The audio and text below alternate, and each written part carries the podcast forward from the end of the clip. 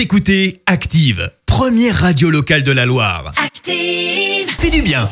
On parle d'une grande première aux Jeux Olympiques. Une néo-zélandaise va devenir la première athlète transgenre à participer à cet événement sportif. L'annonce a été faite par le comité olympique de Nouvelle-Zélande. L'haltérophile Laurel Eubard, de 43 ans, sera donc la première femme transgenre à concourir aux Jeux dans un mois, euh, puisqu'elle a été confirmée dans l'équipe de son pays, catégorie super lourd, les plus de 87 kilos. Une sélection qui a fait l'objet de nombreuses tractations, mais l'athlète remplit toutes les conditions pour participer selon le comité. En l'occurrence, le fait de présenter depuis euh, plus d'un an un taux de testostérone inférieur à 10 nanomoles par litre de sang à chaque contrôle et le fait d'avoir déclaré son identité de genre comme femme depuis plus de 4 ans. Et pour cause, cela fait 8 ans maintenant qu'elle a fait sa transition après des années de mal-être. Merci. Vous avez écouté Active Radio, la première radio locale de la Loire. Active.